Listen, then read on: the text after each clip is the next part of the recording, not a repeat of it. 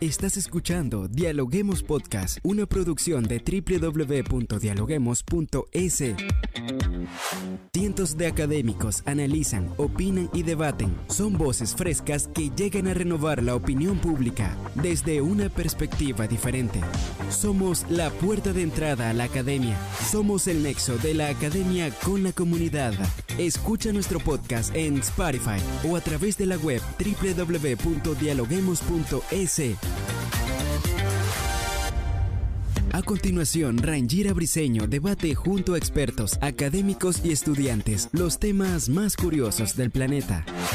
Hola, ¿qué tal amigos? Como siempre, les damos la bienvenida a un nuevo podcast. A esta hora saludamos a todas las personas que se conectan desde el Ecuador y en el mundo a través de la www.dialoguemos.es, el nexo de la academia con la comunidad. Soy Rangira Briceño y así comenzamos un nuevo episodio. Hoy hablamos de un tema súper interesante que abordamos en materia de salud y precisamente el COE Nacional el día de ayer se reunió para analizar la situación epidemiológica del Ecuador por los contagios del COVID-19 y también por el primer caso de la viruela del mono. Y al respecto, esto fue lo que dijo Francisco Pérez, subsecretario de Salud Pública. Eh, hasta el momento tenemos 916.893 casos confirmados de COVID-19 en el Ecuador.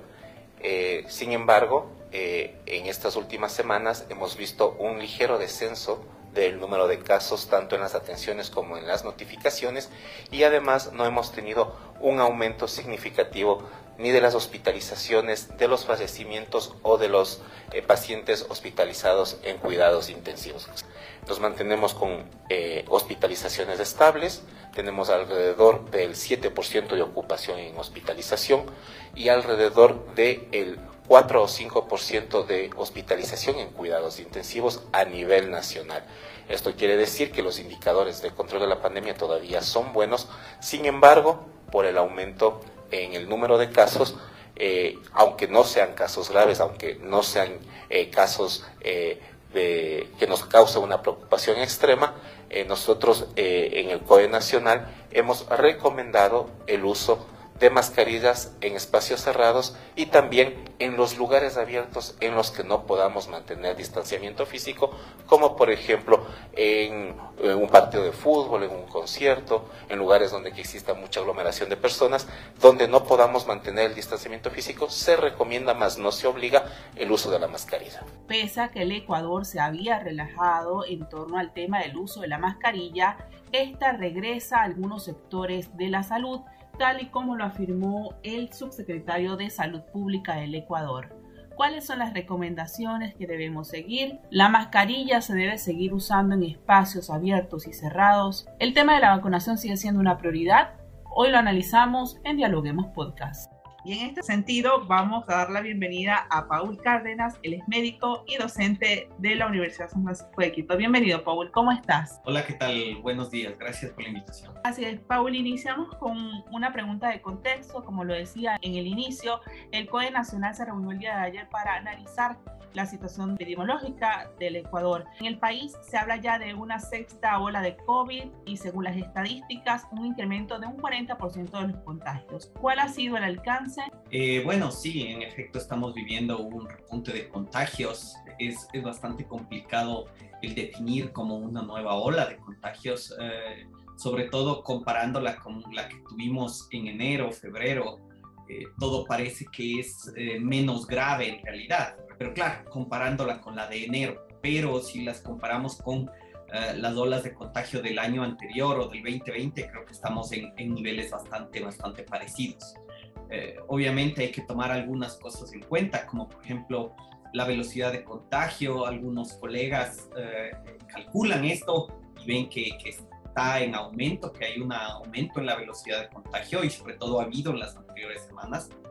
El porcentaje de positividad también es bastante alto, llegando al 40%, en algunos eh, laboratorios incluso el 45%, lo que nos da la idea de que una de cada dos personas de que se hacen un PCR salen positivos. Entonces, obviamente, esto es, es algo que hay que tomar en cuenta. Y por último, también hay que eh, mencionar que la mayoría de gente ya no se hace test. Entonces, seguramente el número de, de casos que se registran eh, es mucho menor a lo que en realidad tenemos y eso también es importante tomar en cuenta. También han aumentado las hospitalizaciones y también eh, las muertes por COVID-19, gracias obviamente sobre todo a las vacunas. los fallecidos y las hospitalizaciones no son como en el año anterior, eh, con las anteriores olas, pero eh, sí nos dan la idea de que está aumentando la transmisión del virus. Bien, como usted lo dice, y hablaba de la parte científica, ¿no? La velocidad del contagio en un porcentaje, eh, ha sido un porcentaje alto, sin embargo es diferente a otras etapas, ya que usted lo mencionaba, hablaba de la hospitalización o de las muertes. Pero, ¿qué variantes del virus están presentes en el Ecuador? Ya varios países del mundo reportan algunos casos, sobre todo la variante BA.5. ¿Nos puede hablar un poco de las variantes y cuáles circulan en el Ecuador? Recordemos que la OMS nombra estas variantes con las letras griegas y nombró Omicron a esta variante que se originó en Sudáfrica. Sin embargo, a los sublinajes de esta variante eh, los sigue llamando Omicron. Entonces, a veces esto es un problema sobre todo para la gente, ya que cree que lo mismo está circulando o ha venido circulando desde enero acá, entonces que no, no, no hay muchos cambios. Sin embargo, es importante tomar en cuenta que si es que nosotros comparamos alfa y gamma que, circularon el año anterior son más parecidas entre ellas que la BA1 que circuló ahora en enero, Omicron BA1, que la Omicron BA5, que usted es la que menciona justamente. Entonces, eh, eh, las diferencias genéticas son, son mayores con, estas, con estos nuevos sublinajes de Omicron. Um, hasta hace unas semanas la, la, variante prevalente o más prevalente que teníamos aquí era la BA.2.12.1, que es aquella que causó este repunte de contagios, sobre todo en Estados Unidos, sobre todo en Nueva York, uh, en, en, los meses de, de abril, mayo. Eh, y obviamente eh, es la que ha estado circulando en la mayor parte de Latinoamérica también. Sin embargo, desde hace más de un mes, inicios de mayo, reportamos los primeros casos em, de BA4 y BA5 eh, que, que, ya llegaron acá al Ecuador, eh, sobre todo en provincias de la Sierra, em, como por ejemplo Cotopaxi, como por ejemplo Tungurahua y obviamente Pichincha, eh, donde hay ya estos casos de BA5. Y claro, lo que nos llamó la atención hace unas semanas fue que se encontraba eh, poco BA5 y después lo encontramos eh, sobre todo en Quito como la principal variante después de una semana. Entonces, obviamente, eso nos da la idea de que esta variante es bastante, bastante contagiosa, incluso desplazando a esta que ya era bastante contagiosa, que era eh, BA.2.12.1.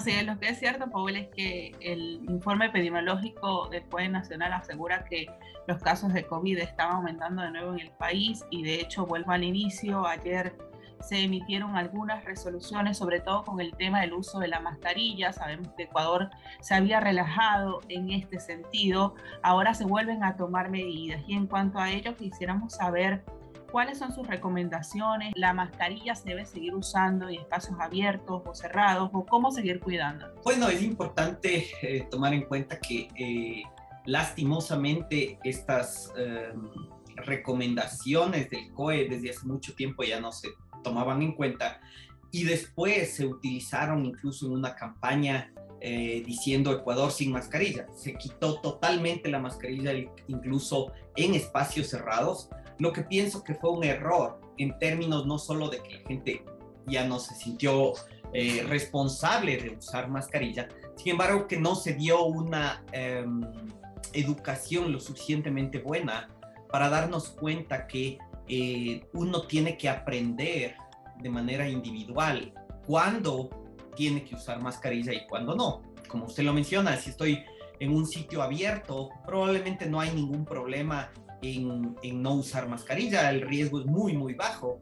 Pero claro, si estoy en un sitio abierto, pero con mucha gente a mi alrededor, yo puedo decidir, yo por sí solo, sin que el COVID me diga o me recomiende, eh, que, que aquí tengo un riesgo mayor y que debería usar mascarilla, peor aún en sitios cerrados. Entonces eso es importante tomar en cuenta.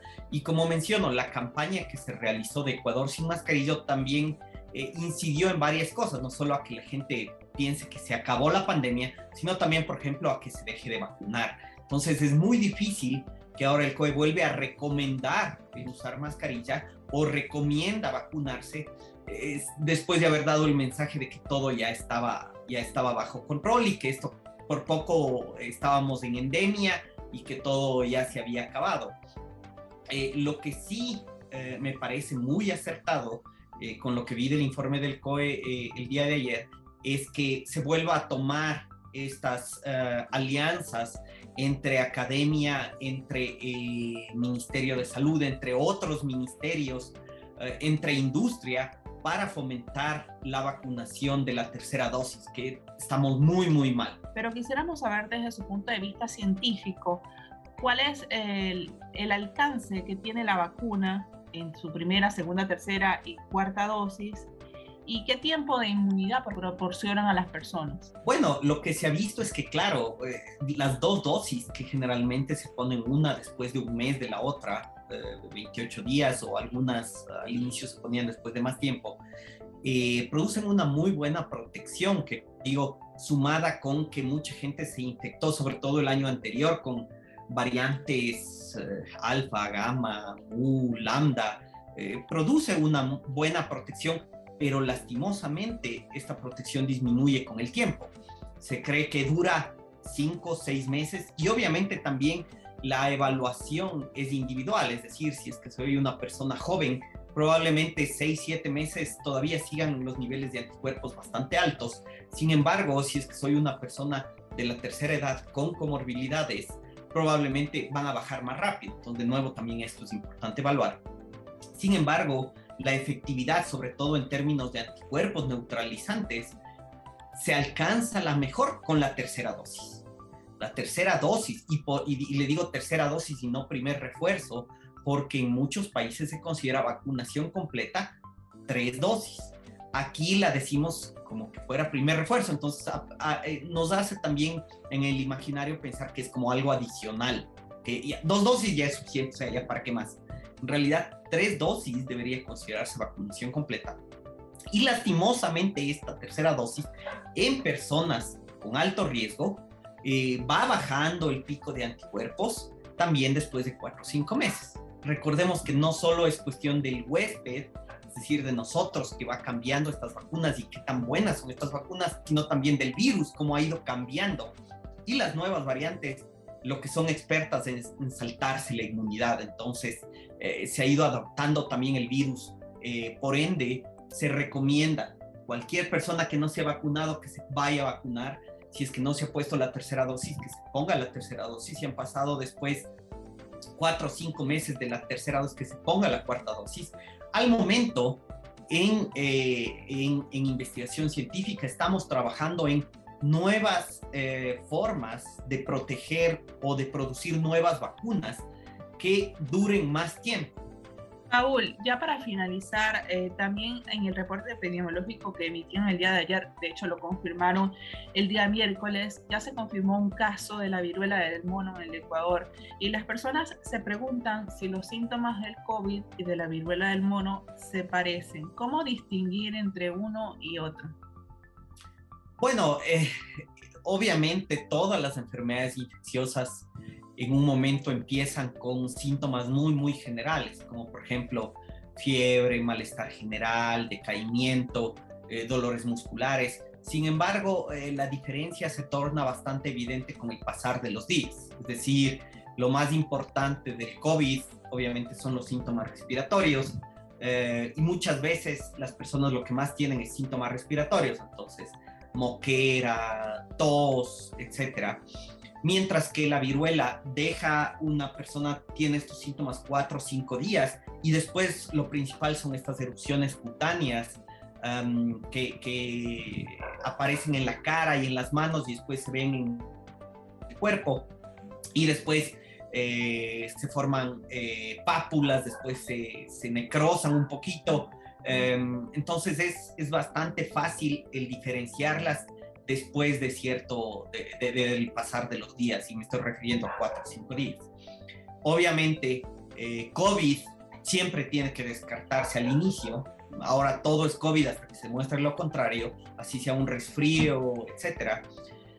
Pero la viruela del mono, eh, la mejor forma de sospechar que alguien tiene esto antes de que desarrolle justamente este tipo de, de lesiones cutáneas es que haya tenido antecedentes de contacto con otra persona que sí ha tenido esto. Entonces, eh, si eh, una persona dice, ok, yo tuve antecedentes de viruela de, de contacto con una persona con viruela del mono, entonces rápidamente en esta hay que sospechar que es viruela del mono y hay que aislarle a esta sí, hacer sí un cerco epidemiológico. Muchas gracias por acompañarnos el día de hoy. Con mucho gusto, a las órdenes. Gracias por escucharnos. No se olviden de seguirnos en nuestras redes sociales, Facebook, Twitter e Instagram como Dialoguemos Info y visitar nuestra página web dialoguemos.es. Soy Rangira Briseño y seguimos dialogando en podcast. Esto fue Dialoguemos Podcast. Escucha todos los programas de Dialoguemos Podcast en www.dialoguemos.es. Suscríbete para no perderte ningún episodio. Estamos en Spotify. Sigue escuchando Dialoguemos Podcast, el nexo entre la academia y la comunidad.